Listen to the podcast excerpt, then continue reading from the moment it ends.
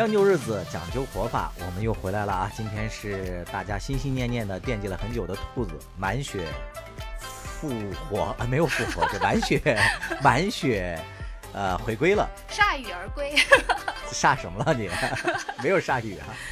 我觉得还是挺铩羽的，拔毛而归吧。啊还行，兔子状态还不错。因为我在离开大家这段时呃日子里，还是那个经历了，呃，确实是一个拔毛过程。因为我那个进医院，就是整体休整了一下啊，啊，就是呃，当时江山安慰我说，那个没关系，到年底了，那个你要进 4S 店保修一下。对，但是保修的这个过程确实很痛苦，所以大家以后那个开车进 4S 店还是得对车好点儿，因为车其实被保养的时候是，呃，非常非常那个艰辛的一个过程。我是在那个二零二零年十二月三十一号就被紧急通知住院的，是因为我要做一个手术嘛。然后我自从知道这件事情以后，我的那个焦虑症即刻就又复发了。听我们节目的人应该还记得，兔子是在我们刚开始做这期节目的这档节目的时候，是二零二零年的五五月份月份儿啊，那个时候是诊断的轻度焦虑，但是没有轻度，啊 就是焦虑。焦虑啊，随着我们这个节目的进展呢，大家互相慰藉，抱团取暖，慢慢就好了。对，但是我真的是我到医院的第一天就复发了，因为我入院的同时，我就一直伴随着头痛，非常剧烈的头痛。然后我进去以后，这些天就是因为我十二月三十一号进去的嘛，然后一二三三天，呃，医院放假，我就是。我我自己还安慰自己想，哎，我因为太不适应到医院的这个过程了，所以有三天能让我就是适应一下。但这个三天都是剧烈的头痛伴随着我，哎，你没问那个医生护士要点药吗？没有，我我想我可能可以自愈，然后在这个过程太，相信自己了。在这个过程中啊，我就是因为我特别焦虑，所以就会伴随着，其实是因为你很紧张引发的这个头痛啊，嘛。神经性的。对，然后我在这个过程中，就是呃头痛伴随的下一个症状就是失眠。我是十二月三十一号呃住院的，然后一月十一号出院的，在这个长达大概这个十一个晚上或者十二个晚上，我没有一天晚上睡眠超过过两三个小时。有没有客观原因啊？比如说大家在一个屋里几个人，对，有各种原因吧。我曾经还呃住过单间，就是因为当时呃就是单间儿是因为我的病友都回家了，当时只有哦我一个人住。即使在那种情况下，我也完全睡不着。我觉得我好像是一个，确实是一个过分紧张的人。我不知道别人是不是像我这样。比如说，包括我，呃，出去旅行，即使我千挑万选选了一家我觉得还挺好的酒店，我也会睡不着。对。我以前也说过这个问题，你想到医院更是了。我进医院的态势是这样的，关键是你进医院你还不能自己挑选。对我，我进医院态势这样，我强忍着头痛进去以后，首先用酒精 把 所有的地方都擦了一遍。护士擦完了，你又擦，我不知道护士擦了没有，反正是我擦了。护工肯定得那个。我就你知道你，当你真的要擦的时候，你才发现那个面儿是非常多的，嗯就是你要接触的面特别多。首先你要把你你要把床擦一遍就很很难。我觉得那个医生要查房的时候，发现你在擦，肯定会说这个病人住错医院了，给他转到安定去。然后之后你要擦你的那个，就是你的床头柜，嗯床头柜也很难擦，就是各种面里抽屉里面的里面的柜子每一个壁什么的 多面体擦起来非常痛苦，还有你放的那个呃就是。呃，立着的那个柜子里面要要擦，然后那个呃，你用的卫生间要擦，而且我我把所有的把手 都擦了一遍对。，把所有的把手都擦了一遍，但我还是不放心。就是我每次那个去拉抽屉，或者是进卫生间、出卫生间，都要拿一张卫生纸去，垫着，对就是这个，太痛苦了。对，就是这个那你这头肯定疼啊！你这时刻我是强忍着头痛在做这件事情。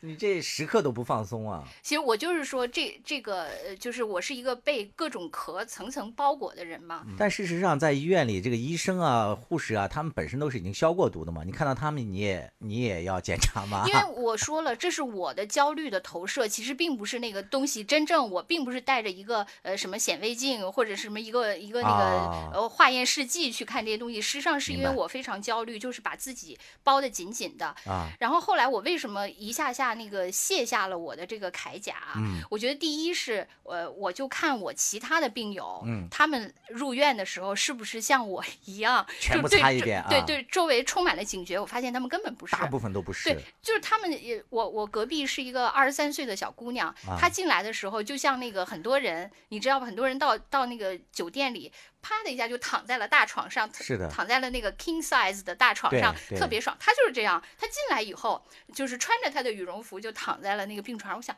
哎，他们怎么这些都不在乎呢？我觉得大部分都是这样的。我想哦，可能也许这个事情没有那么可怕。然后他们也是开了抽屉，就完全也都不清理以前的那个，不怀疑，呃，所有的东西都直接放进去了，就各种爽嘛。后来我想，哎，也许我太过紧张了。嗯然后我在怀疑的这个过程中，在自我怀疑的过程中，我就被推进了手术室。啊，等我被推出来以后，我已经无力 关注这一切了，而且我我特别惨，我有一个那个问题，就是我那个用就是呃麻醉或者止痛的这些东西，我会呕吐，我有这个反应。据他们说啊，就是说有的人，就比如说你平时喝酒。呃，或者是那个喝醋，因为酒和醋好像很像。如果啊你会大量的喝这些东西的话，你好像可以抵抗那个就是麻醉的这些东西对你的这个这个侵扰，但我不行。我反应特别厉害，所以我这么这么一个，就是随时用放大镜看周围的人，你知道最后我手术出来有多惨？我躺在那儿就不停的呕吐，就是我一会儿就吐到左边，一会儿吐到右边，然后那个我还他还有那个引流管嘛，就是他会把你的那个呃就是呃腹腔里的还有的那个呃对血血嘛，就没有那个排净的血，或者还一直有的血，有一个引流管，我那个引流管当时破了好几次，把我的那个被子哎呀，啊、就全部都污染了，然后我床头都是我两边各种呕吐，因为我我吐过特别多次，天哪！所以你知道最后我就是在如此的那个 啊，是阿啊，扎之地，就最后就真的出院就是这样。所以我就是说，这个我我开始我以前也说过这个观点，就是当你不愿意做什么事情，这个生活最后要让你加倍奉还嘛。对我原来说过好多次，比如说我特别不喜欢买东西，结果现在我成了我们家的那个网购担担当嘛。你你越不想干什么，就对，后来我又那个进而想，我想那个其实应该那个生活是最好的老师嘛，因为你这项技能差，他就要加倍的培训你，你才能让这项的技能补齐嘛。可能就是因为我。呃来医院就刚刚我说的那些特别龟毛的那些行为，所以最后他就让我 就躺在了一个自己的那个血泊之中，所以最后我就这件事情，最后我确实也就也就放过自己了，在这个但是。对，但但在睡眠，我还是我我就是说肉体上 我放过了自己，就是沉浸在这个环境里，但是我精神还是不行，就是我一直这十几天我一直失眠，我就说过嘛，我睡得最长的一次就是我手术被那个全麻，啊，那个因为我的手术大概做了五个小时，哎这么长时间，所以呢，那个是我入院十几天以来睡得最长的一次，因为其他绝对没有超过过那个五个小时。是不是那那个病友跟你同病房的那些人，他们对你也会有一种打扰吧？嗯，就是不是打扰的问题，是你睡不着，你听到他们鼾声此起彼伏的时候，你那种那个对照组的心啊情对，啊我这次就是呃有一个综艺嘛，我啊知道我不在的时候你们也聊过啊，同一就是屋檐下，对，同一屋檐下，他们是六个人住在同一屋檐下，我们当时也是六个人。啊，就是虽然我们的这个是一个三人间，但是每一个床都有一个陪床家属。啊那也是个六人间 我们也是同一屋檐下，而且我们这个就是这六个人是呃，我是和我先生我们两个人嘛，啊然后那个我旁边那个小姑娘也是她跟她爱人两个人，然后另外呢还有一对姐妹，所以我哦们是两男四女 住在这个。就就是很夸张，就是我，所以你跟我说同一屋檐下，我这种对比也是非常强烈。人家是什么环境，呃我们是什么环境，是吧？但是我们的那个呃，就是怎么说，我就我觉得我每次住院，我对每一个病友，就当时你突然就觉得，你可能呃平时不住院的时候，就是对呃周围的人，可能心里都有各种吐槽，各种不满，对呃，有的时候是会说出来，有的时候大多数是在心里啊。但是你到医院以后，就不管我们这么拥挤的一个环境，实际上你，我觉得我嗯可能就到了一种你自己就你一下换了一个人，你对每一个人，你周围每一个人，你都充满了理解之同情。这是不是同病相怜啊？因为可能大家都很不容易吧。我我就是，比如说我呃就是我说的那一对姐妹，呃，他们他是三十五岁就嗯是宫颈癌，哎而且已经是三期了。哎呀，然后他他妈妈五年前刚是那个胆囊癌去世了。哎呀，所以他们他就他们特别怀疑，就是自己是不是因为遗传造成的，就是癌症高发率这么高。他妈妈也是五十多岁就去世了，嗯，然后他三十五岁就就发生这个这个问题，所以我真的是就是对他是特别特别同情，嗯，而且我觉得我还有一点，我我觉得这些人就是让我特别感动的，就是我碰到我几次住院，就是周围都有这些癌症的病友，我觉得他们并不是怨天尤人，就是一天到晚感叹命运为什么对我这么不公。对，我我还我其实挺不会说话的，就是我还那个跟他说，我说哎呀，我说你看那个，因为他女儿每天晚上都跟他视频通话，他女儿特别可爱，就是他们就是一个那个呃，就是山西的一个普通家庭，但他女儿就是每次在那个视频里。就像一个小演员似的，就给对的他，他其实不知道他妈妈那个是什么是什么情况啊，啊，然后他就给他妈妈讲，哎，他又学那个学会了一个写作文的方法，然后呢，他写了一篇怎么样，然后他就特别活灵活现的给他妈妈念他那个作文，念的我都那个一个学中文的人我都特别受感染。啊，然后我就说，哎，我说你女儿多可爱，我说那个你看你那个以后那个你女儿那个怎么办呢？你也就不能好好照顾她的话。就其实我说这话挺不应该的，我其实说完以后我特别后悔，但是他呢就没有什么，他就说，哎，儿孙自有儿孙福，嗯，我觉得就是可能很多很多中国人都是对自己的命运，就虽然像咱们这种可能抑郁症、焦虑症，对焦虑症，就是可能既有对自己的不满，也有对生活的不满，对就是各种不满吧，反正是的但是我觉得可能我遇到的很多人，他们对那个就是生活给予他们的。他们其实也就默默接受了，就能怎样就怎样，我也不会抱怨，就默默接受这一切。嗯，因为我为什么会对他们特别特别从心里，就是嗯还是挺心疼他们的。我觉得恰恰是因为他们就没有抱怨，我包括我周围的其他一些同事，就是我以前跟你说过的对那个咱们都认识的同事，他们也是家庭中遭遇的各种不幸，但是我们见面的时候，就见面之前我都很焦虑，我想，哎，他都遭遇了这样事情，我应该怎么样安慰他？但是实际上你最后见面以后，你发现他并没有抱对，真的怨生活是这样的，是吧？嗯对，我觉得其实好多那个病人啊，他们本人其实不害怕进医院，尤其是你刚才讲到的这个肿瘤治疗的这些病人，他们对他们来讲，反而有时候他进到医院了之后呢，他感觉好像是进到了一个有保护他的健康的这么一个地方，嗯，就是有所依托嘛，有所依靠，是吧？他反而会放松下来。对，是因为我我记得以前那个呃，就有人说过，说你健康的人特别害害怕去医医院，对但是你有病的时候，你就特别想去医院。没。错，真的是我原来特别喜欢看台湾有一个那个曾经的名医，现在是个政治人物，就是那个柯文哲。啊啊，他就是做了很多那个演讲嘛啊对他做了很多演讲，就是都是讲他当时那个当医生的经历嘛。嗯，他说你别觉得那个就是医生是万能的，他就讲他跟他的一个那个病人的那个经历。他说那个他那个病人是一个就是特别有钱的一个人，他每次去看他，那个人都跟他说说那个柯批，呃。你最好的药给我用上，呃，不在健保里，台湾叫健保嘛，就医保，说不在健保里的没有关系，最好的药给我用上，我有钱没关系，就他每次都这样说。然后那个柯文哲就特别那个紧张，因为他每次他都说这些话，可是他尽管说这话，他其实从柯文哲来说，他其实是无计可施的，对，他没有办法，因为呃，他说他是那个就是叫呃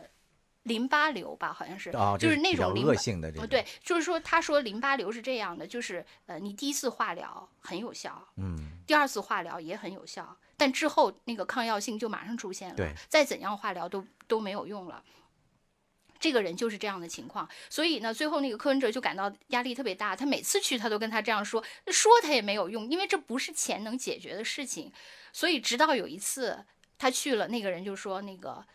呃，我知道我以前跟你说的这些话让你很有压力，我不会再说了。我我知道你已经尽力了。”哎所以后来那个他说后来他也会去看他，看他时候，他们俩的状态就是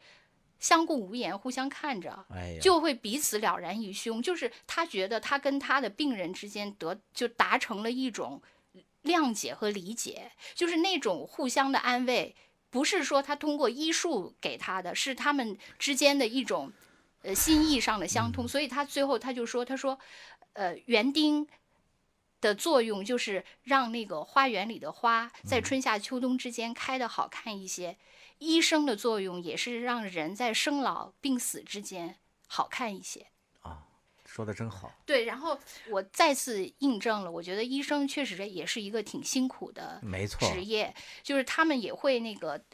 特别呃详细的，就是给你，就比如说我术前签字的时候，他们特别详细的给你讲每一条那个风险。当然，你可以说他这个是为了免责，但是他如果他那个就是完全不给你每一条讲解，就让你签字，你不他也能免责嘛？但他非常详细的每一条给你解释可能的那个风险。很用心啊。对对，真的是每一条解释。但是呢，我觉得呃，就是有一个医生，就是我以前其实看过他很多次门诊，然后他说，呃，这个人是谁呀？然后后来那个就那个他人家就把我的病历给他说，哦，一看这个病历我就知道是谁了。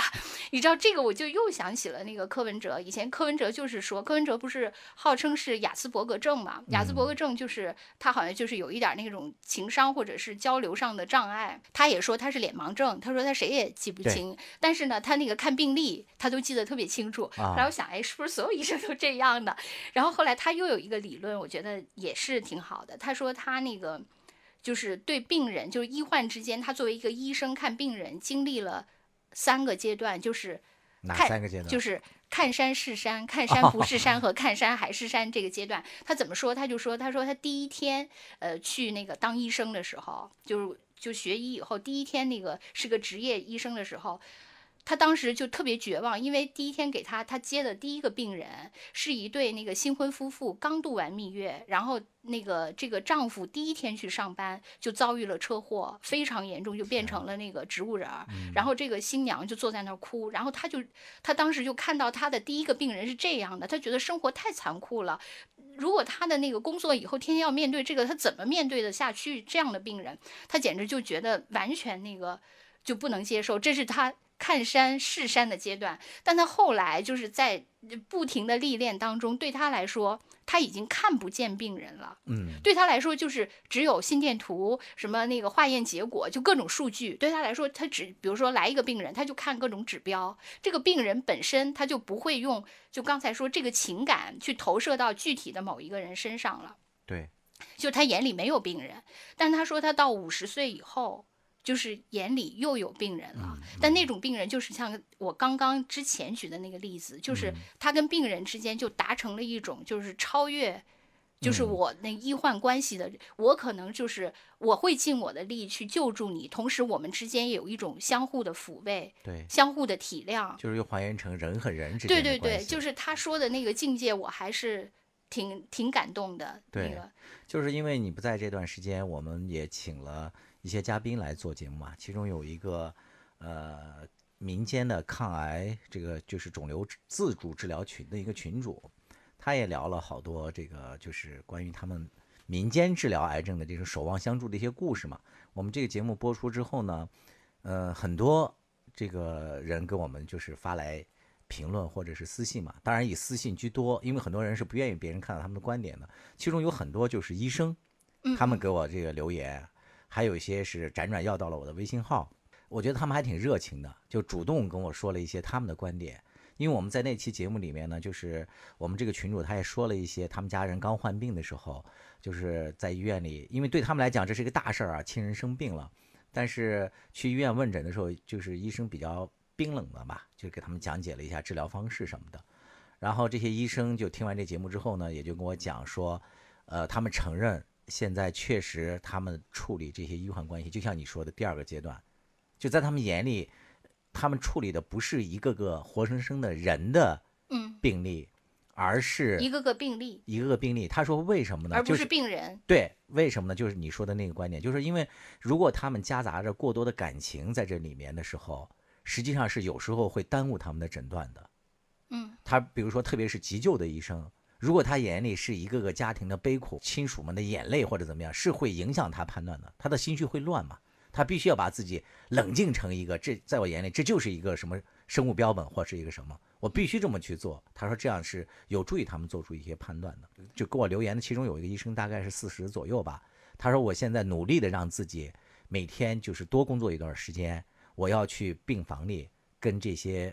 病人们多交流交流，要从心理上抚慰他们。我觉得他们可能也意识到了这一点的重要性。我听了还挺感动的。对，其实那个有的就是我之前也看过有人说，其实有的医生就是可能大多数也就是平常的医生，就跟那个我们在职场上遇到的人一样哈。但是也有少数的医生，他可能就是他反而就是一个是从情感上，他跟那个病人有一种呃责任心，或者有一种就是想救助他的这种呃热情。但同时也有的医生还是这样，就是说他不喜欢看那些呃。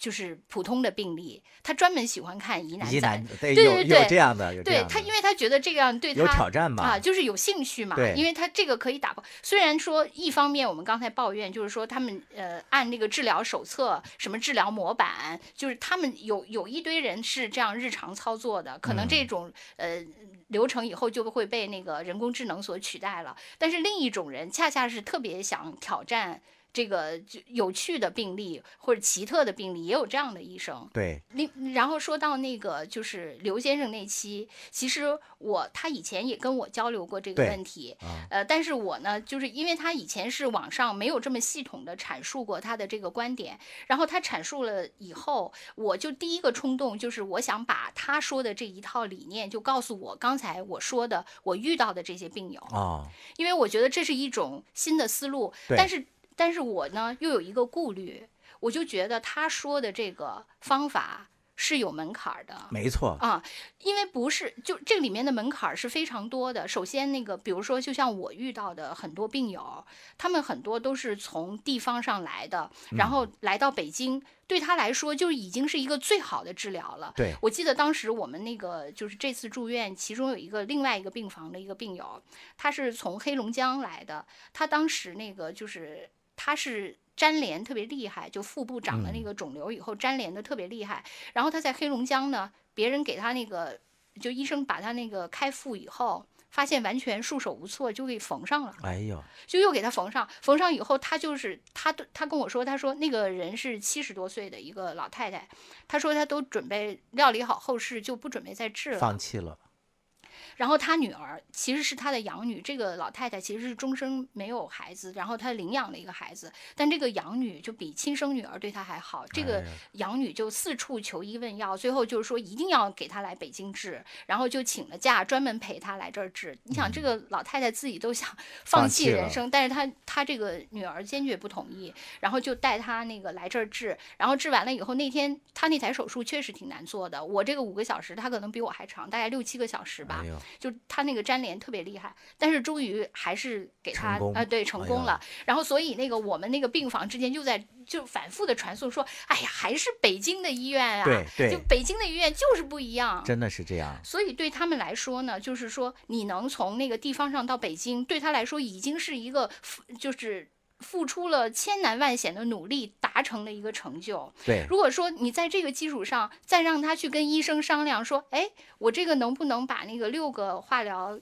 减成两个疗程啊？我是不是可以看指标，怎样怎样啊？这个对他来说，我觉得是已经超越了他的那个原来的那个认知了。就像人不能连续创业成功一样啊。对，人已经有一次这样的飞跃，我觉得就很难，然后再让他再去那个。我就抱着，所以我特别犹豫，就是说到底要不要把这个方法去告诉我这个病友，因为我怕，就是第一他要达不达不成，他反而容易焦虑嘛。对，或者说他去尝试，万一失败了，对，可能他就本来他有确定性。虽然说我这个病友现在在第二次化疗嘛，我觉得尽管很难受，但是他是有预期性的，他知道自己啊这个任务要从第一集完成到第二集、第三，他有这个确定性，至少他是踏实的，他只需要应对。就是难受这一件事情，但是如果我给他了这个，他就是又有不确定性了，是不是他会更那个，反而束束手无策？所以我其实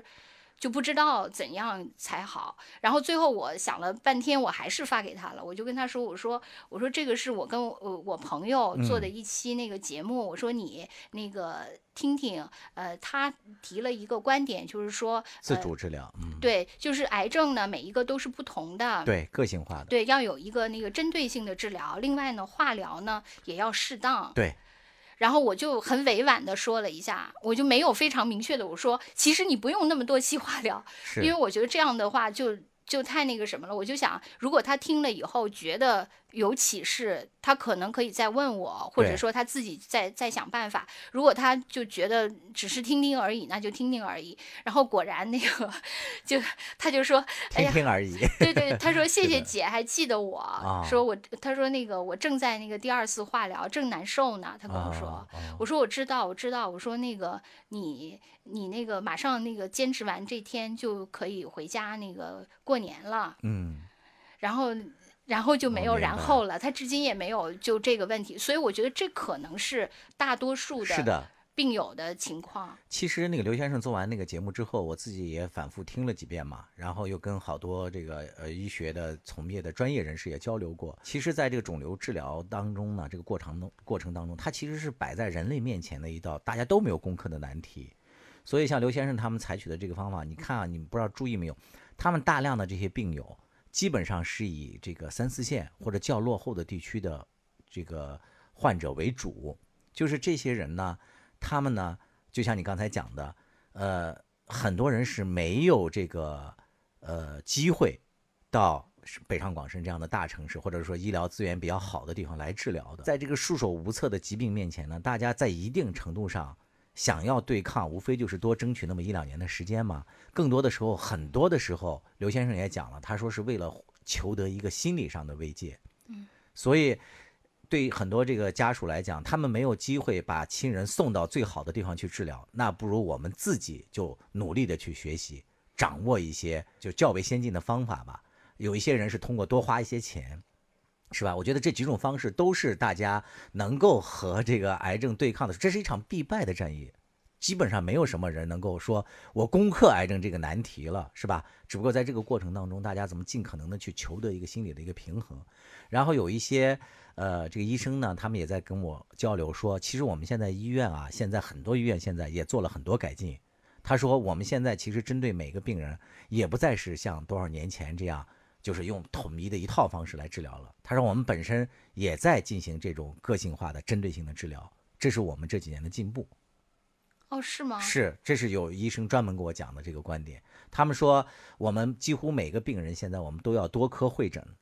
就是针对这个人的这个情况如何。那当然是北京的医生反馈我的。对对，确实是。多科会诊就是我刚才说的这个黑龙江的这个病友的病例，就是当时他那台手术，因为我住的是妇科嘛，然后当时那个就是什么消化科的那个人，还有当时他们医院的副院长，就是几个科加上副院长，因为副院长也是一个专家嘛，他们几个科一块儿做的这台手术。对对对。真的是这样的，他就说这个其实也是一种进步了，治疗的方案了。我觉得应该还是比较科学。对，另外我觉得那个就是这个里面还是还有一个问题，就是那个医保问题嘛。啊，对。其实我觉得那个我这次也是一个那个就是田野调查啊，就比如说像我我刚才说的这个病友，他是山西的，他们都是新农合嘛。对，就新农合，其实我我现在觉得中国的医保确实还新农合应该也能报确实还是进步了，因为呃，他们新农合是这样的，就是每年交二百八十八块钱，嗯，就一年交二百八十八块钱。然后那个我就问他，我说他是住了一个月的医院，大概花了七万多块钱。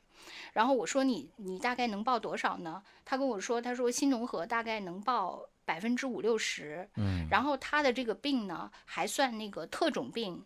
然后还可以再报，再报的话，整个报下来可以报百分之七八十。哎呀。这个真是中国的对，真的很好。后来我就想，那个后来我自己也有这个医药费的问题嘛。我自己我这次那个住院，大概我就是十一二天嘛，然后花了三万七千块钱。嗯。然后那个最后我就是我是那个就北京的医保嘛，然后我自付的是一万六千多。啊。我可能你可能还没有他们。对我还没有到达百分之七八十，一个月交五六百块钱，然后那个我可能十年用一次，然后才报。报了两万多块钱，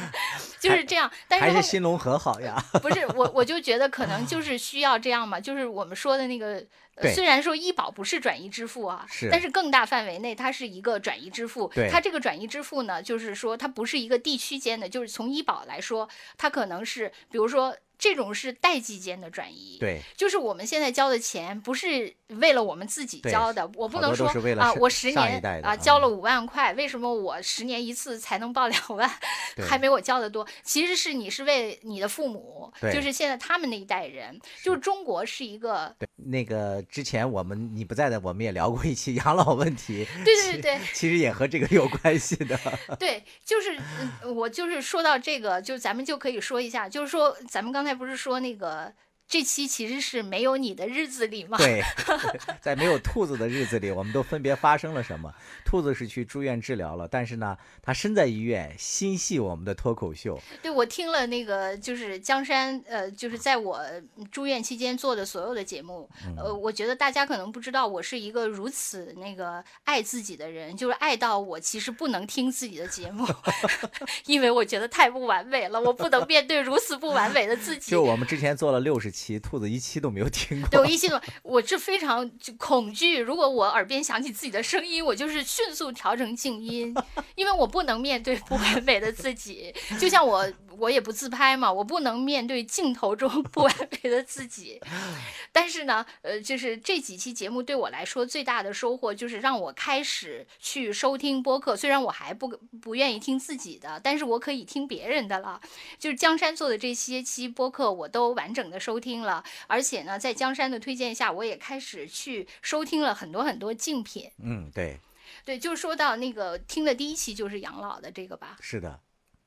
就是养老的这个呢，就是他请的这个女主播，其实我也认识。对，原来我是的同事，嗯，她因为是绝对是专业的那个那个女主播，而且她是那个天生的那个嗓音特别好。就是她当年之所以成为专业的女主播，就是被由于嗓音条件太好，被从人群中无无情的揪了了出来。来。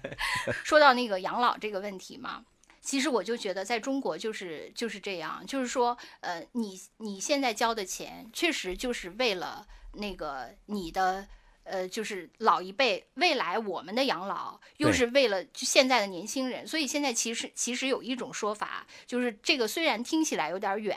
但是实际上还是挺近的。就有人就是说，因为现在年轻人抱怨很多，就是说什么九九六啊，就各种那个那个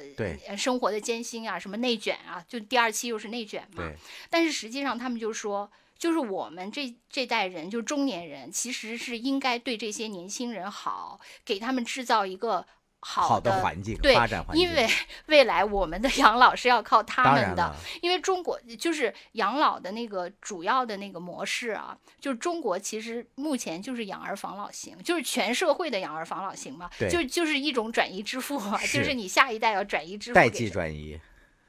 对中国现在就是这样，所所以你如果不给那个年轻人以发展的空间，那可能你未来的这个倒霉的还是我们自己啊。对对对，真的是这样的。因为那个，你比如说那个，因为中国目前就是这种模式，就是你比如说美国的那个养老的模式，它实实际上是那样的，它靠那个。就它不是有那个养老金，然后它那个养老金是投入到那个股市里去炒股嘛，然后金融化的，对，而且呢，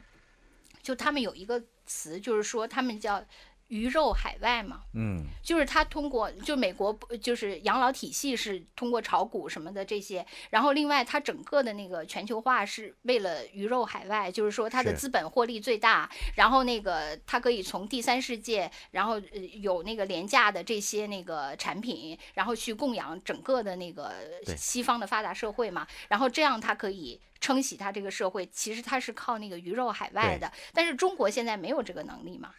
就中国现在只好靠养儿防老嘛，是是是。所以咱们还是得对那个年轻人好一点儿。对，在临近年关的时候啊，聊这个话题，在没有兔子的日子里，感觉我们聊的特别多的是一个大家在过年期间不太想听的话题，是吧？因为要进哦医院嘛，要修理嘛，要养儿防老嘛，嗯要都好像看似很沉重，但是我还是挺愿意聊这个话题的。我觉得对过年来讲嘛，往往是叫吐故纳新。我们之前就无意中巧合当中就用了两次一个音乐人的歌曲，就是赵英俊的《送你一朵小红花》。呃，说实话，我们当时在用他这歌曲的时候，我都不知道他是一个身患癌症的一个病人了嘛。嗯那结果就是突然听说他这个辞世的消息啊，我当时心里还挺震惊的。然后尤其是后来看到他写给公众的一算是一封告白信吧，就是因为他也知道自己身患这个病症没有多久了嘛，他那里面的那个字字句句都能看出来他对这个世界的留恋，还有一些不舍嘛，表达了他的乐观。就是他对生命的认知，我觉得还是挺有高度的。他也觉得生命无非就是这么一个过程嘛。他说我也，呃，来过了，享受过了，也斗争过了，但是最终呢，可能我实在是打 打不败这个癌症这个病了，对手太强了。他原话就是这句啊，他说，所以说，那就再见吧。这个信呢，其实我看完之后啊，心里头还内心翻腾了一阵儿，就是因为我自己家里面，也就是我姐姐和我父亲两个都是前后患过这个肿瘤嘛，所以这个肿瘤这个事儿呢，在一段时间内就成为我这个头顶上像是挥之不去的乌云。那个易烊千玺在演这个《送你一朵小红花》的时候，他有一段告白，就是他喝醉了酒之后，就找到那个女主角，就是他那个倾诉的那段话嘛。他说：“我不太敢，就是出头，或者说不太敢，呃，敞敞亮亮、大大方方的去活着，去表达我的想法。我高兴了也要把自己给掩藏起来。”他说：“我生怕我稍微一开心，就被老天爷发现了。”嗯老天爷就又要惩罚我。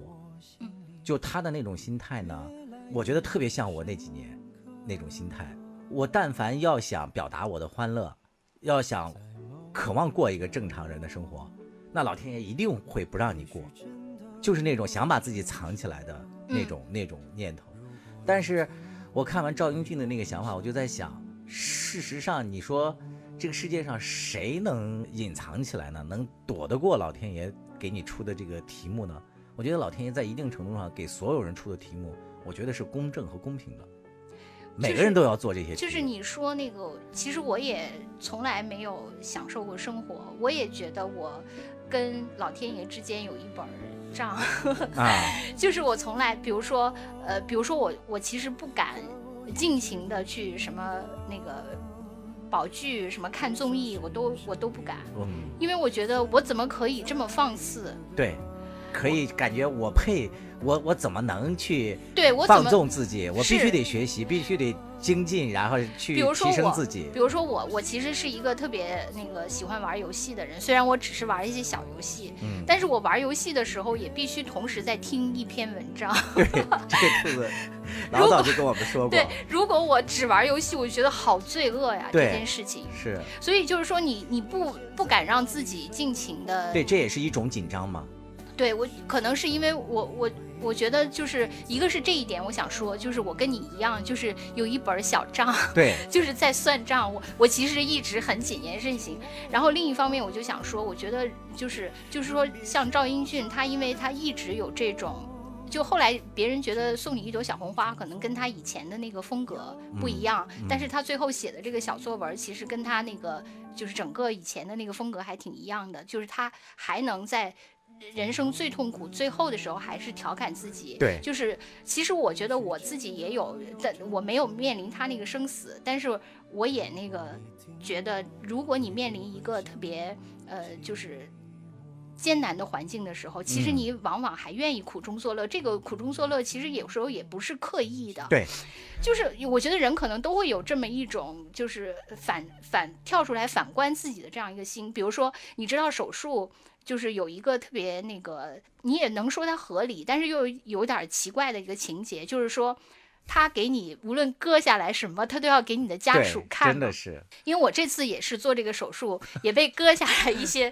然后要给要给我的家属看，啊，然后看完了以后，那个我就一直就是手术之后，我就一直在问那个我的那个家属，我说那个哎那个东西到底是什么样子的呀？有多少呀？你知道吗？有些医生他会要求家属拍照，哦他说我这你拍照留念吧。我这个没有，我就一直在问。啊，后来那个，即使我出院了以后，我好像对这个问题就一直有一种那个怀疑，也许是有一种劫后余生的侥幸吧。嗯所以我就对这个特别，就是时不时就想起这个问题。比如说我在厨房里做饭，然后比如说有 今天做的是那个鸡，啊我我就拎起来，我说哎，有这么多吗？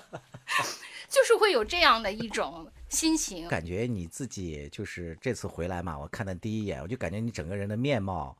就好像是那个嗯做了医美，啊对，像做了医美一样。你你老实说，你到底是不是去做的医美？顺道做了医美，就是那个割下来的是什么眼袋，什么那个拉的皮，哇，是吧？对，有一只鸡这么大，你眼袋有多大？对，还是说回来那个赵英俊这个话题啊，我就我就后来我就在想，其实就索性心心一横，就是说难听的就是去你妈的，爱咋样就咋样吧，真的，你逃也无无处可逃。还有一点就是大家的归宿都是一样的，你无非就是多点儿，多十年、二十年、三十年，你又能怎么样呢？所以咱也不逃了，我就说我想干什么就干什么，就是人生下半场都开始了嘛，就是要快意恩仇。就人就是很奇怪，你知道吧？他很多时候都是，我觉得在我看来啊，人生最大的一个悖论就是，任何事情都是你要失去它的时候，你才会懂得它的珍贵，这是最荒唐的一个谬论。比如说，你有大把大把的时间的时候，你绝对不会说我要抓进去啊，干我那个喜欢干的事儿。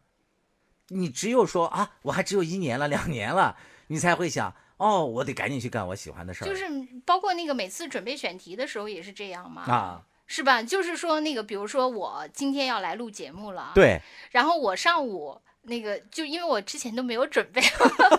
就因为知道这个这个死线了嘛，所以就想那个不行，上午还得准备一下。嗯，但准备的时候呢，你就会常常的，就是因为你要看很多东西嘛，你看的时候就被非选题的东西带走了，是的，而且带走的时候还自己说服自己，这个是一个非常有意义的文章，这个观点很有趣，尽管跟下午说的没有关系，但是我也要吸收一下。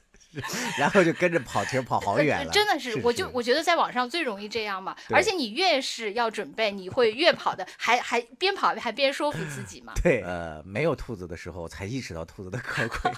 因为原来可是我又诈尸了。兔子在的时候，兔子是我们的思想担当嘛，代表我们的节目的深度、广度，还有这个意义，都是靠兔子了。我就是一个报幕员，不是他，你代表高度，我代表深度和不广高度也是你，所以我就不用担心这些了吧。然后兔子不来的时候呢，我就得被迫去扮演这些角色，我才知道哇，好累呀、就是江山那个，我听了这几集，除了就是我的这几个呃顶替我的这几个搭档，就是 各具特色以外，我就发现那个江山像换了一个人一样。我记得我当时还微信跟他说，我说为什么那个你跟别人做节目的时候跟跟我做的不一样？你怎么准备了好多？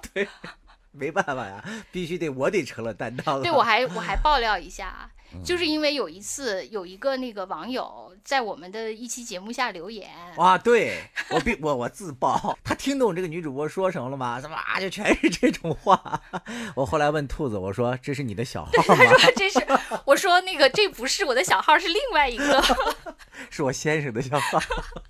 然后那个就是这个事情还有后续，啊。然后后来那个我跟江山在拼多多上已经互加了好友。，对有一天我就互互发现，因为我们可以看到互相那个都购买了什么嘛。对有一天我发现那个江山购买了一台小米打印机。对，我说我要翻身，我要好好做功课。我每天做一期选题之前，我得看十几本书，然后那个我我今天坐在这儿，我就发现这台小米打印机就在我身 边。赫然在你身边。没事，我已经脱稿了，我能背下来了。你投入多大呀？不是为了一个网友，也是真是太有志气了，哎，你觉得跟不同的就是搭档是感觉不一样吗？感觉完全不一样。就每一个他的那个风格都不一样。当然，他们当中就是，呃，用那个商业互捧的话来说，都是各有千秋。还有你觉得，就因为我知道，就是除了刘先生以外，嗯就是跟你另外合作的两个搭档，其实都是专业主持人。嗯，对。你觉得跟我们这些素人和这这些熟人，这些这些生肉和熟肉到底有什么区别？我觉得要这样归类，就是，呃，我和他们应该算是一类，原来我们都算学院派的嘛，是吧？嗯都是我们这几个全都是那个广播学院，就就传媒大学毕业的嘛。就我们这些人，呃，形式大于内容。像你们这些野生派的、公共知识分子派的，你们是内容大于形式，真的，这个我必须要承认。在新的一年里，我要向兔子多多学习。我们是那有机食品，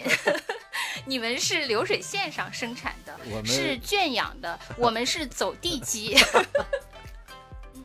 我是希望大家在这个呃新的一年里，真的能够吐故纳新，找一找我们这个生命当中性格层面或者说意识层面还存没存不存在什么 bug，